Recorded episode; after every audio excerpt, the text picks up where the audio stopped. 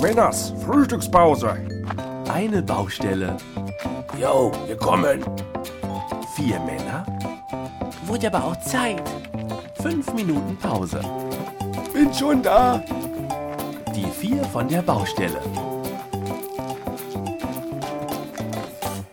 Hauer, hauer, hauer. Also ich das hier in der Zeitung lese, das wird aber auch immer teurer. Was denn? Ja, das Autofahren. Ach, hör mir auf damit, hör mir auf damit. Ich weiß kaum noch, wie ich das bezahlen soll. Genau, ich habe auch nur eine kleine Oh, Rente. das war jetzt wohl ein Stich ins Wespennest. Lass mich raten. In deiner Zeitung steht garantiert was über diese City-Maut. Ja, äh, die Kassen zur Straßensanierung, die sind wohl leer und äh, da überlegt man jetzt wohl, ob man künftig eine Gebühr für Autofahrer erhebt, die äh, in die Innenstadt reinfahren wollen.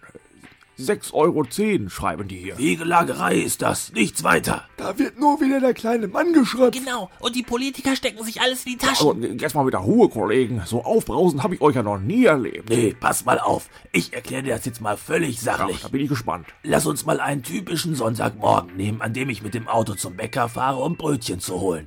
Zwei Brötchen für mich allein, weil meine Frau ja meistens am Wochenende Dienst hat und der kleine eh lieber bei der Oma ist. Ja. Mein Bäcker befindet sich circa 500 Meter von meiner Wohnung entfernt. Mein Auto verbraucht ungefähr äh, 8,5 Liter Super auf 100 Kilometer. Bei einem Spritpreis von derzeitig 1,70 Euro macht das dann für die Strecke... Äh, äh, Maurice, du bist doch in der Berufsschule. Was? Rechne das mal eben. Das müsstest du doch drauf haben.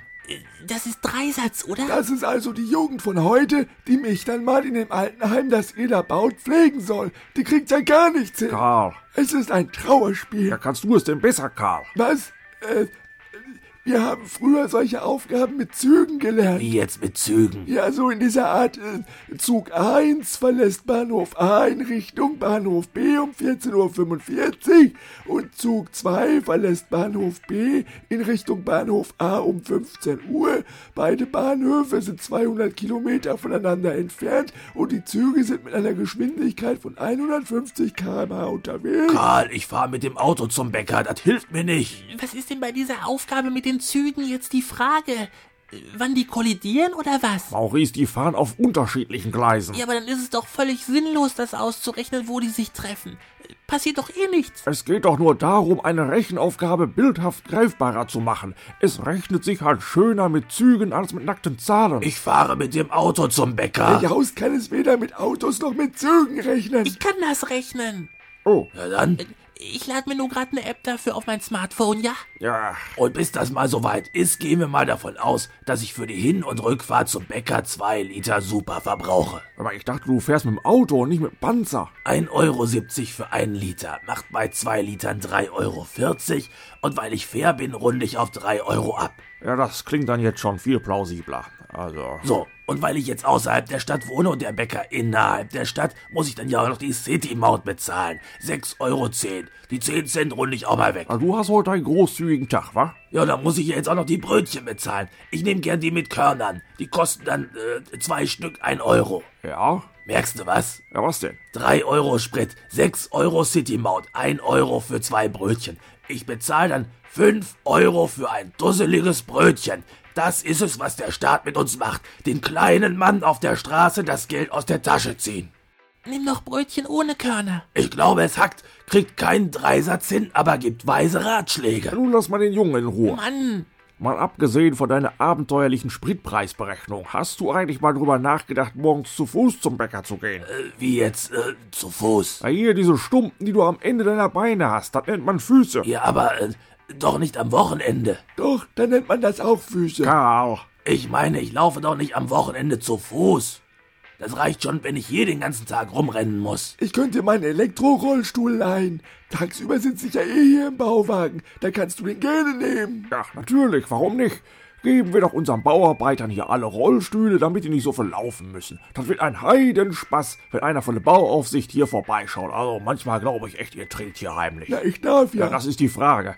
Wenn du da besoffen mit deinem Elektrorolli auf der linken Spur über die Autobahn rast, kriegst du dafür auch keinen Strauß Blumen? Nee. Erklär mir mal lieber, warum du dich gerade so aufgeregt hast, als ich sagte, dass Autofahren immer teurer ja, was wird. glaubst du denn, womit mein Elektrorollstuhl fährt? Oh, Ah, lass mich raten, es fängt mit E an, oder? Quatschkopf. Karl, es ist mir schon klar, klar, dass dein Rollstuhl Strom braucht, aber es geht doch wohl beim Betreiben von Fahrzeugen in erster Linie um Spritpreise, die ebenso in die Höhe schnellen. Ach so, und Strom kostet nichts, was? Da hat er auch wieder recht. Zumindest den Strom, den ich aus meiner heimischen Steckdose beziehe, der kostet.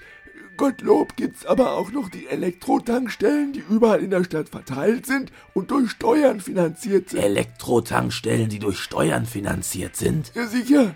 Straßenlaternen, Verkehrsampeln, das wird doch alles durch Steuern Ja, finanziert. aber wie der Name schon sagt, eine Straßenlaterne ist eine Straßenlaterne und eben keine Elektrotankstelle, Ja, aber meistens steht da immer irgendwo ein Verteilerkasten in der Nähe. der aber verschlossen ist. Ach, das ist doch meist nur so ein Dreikantschlüssel.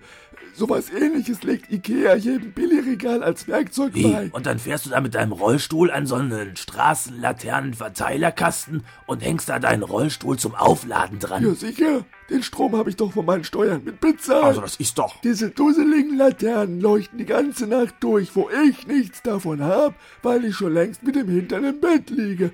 Da ist es ja wohl nicht zu viel verlangt, wenn ich mir da mal ein bisschen Strom für meine Batterie Ja, abzapfe. ist das denn nicht gefährlich, wenn du da an dem Stromkasten rumfummelst? Ach, es kann wohl mal passieren, dass die Laternen dann etwas flackern. Boah. Ich bin nur immer wieder entsetzt, wenn ich meine Ampelanlage zum Aufladen nehme und dann kurzzeitig die Ampeln an so einer stark befahrenen Kreuzung ausfallen. Was? Ihr glaubt gar nicht, wie unbeholfen da viele Autofahrer sind, wenn sie auf einmal aufpassen und rechts vor links beachten müssen. Hier bin ich oftmals froh, dass ich nur meinen Rollstuhl habe und nicht am richtigen Straßenverkehr teilnehmen muss. Das ist teilweise lebensgefährlich. Ja, vielleicht liegt das auch an den alltagsuntauglichen Rentnern, die an öffentlichen Lichtzeichenanlagen herummanipulieren. Chef, reg dich nicht auf. Also wenn ich den mal bei sowas erwische. Richtig finde ich's auch nicht, aber irgendwie hat er doch recht. Als kleiner Verkehrsteilnehmer zahlt man sich doch wirklich dumm und dusselig. Du fährst doch mit dem Bus, oder nicht? Genau, da kostet mich eine Fahrt 2,30 Euro. Aha. Also Hin- und Rückweg für die Arbeit 4,60 Euro. Ja.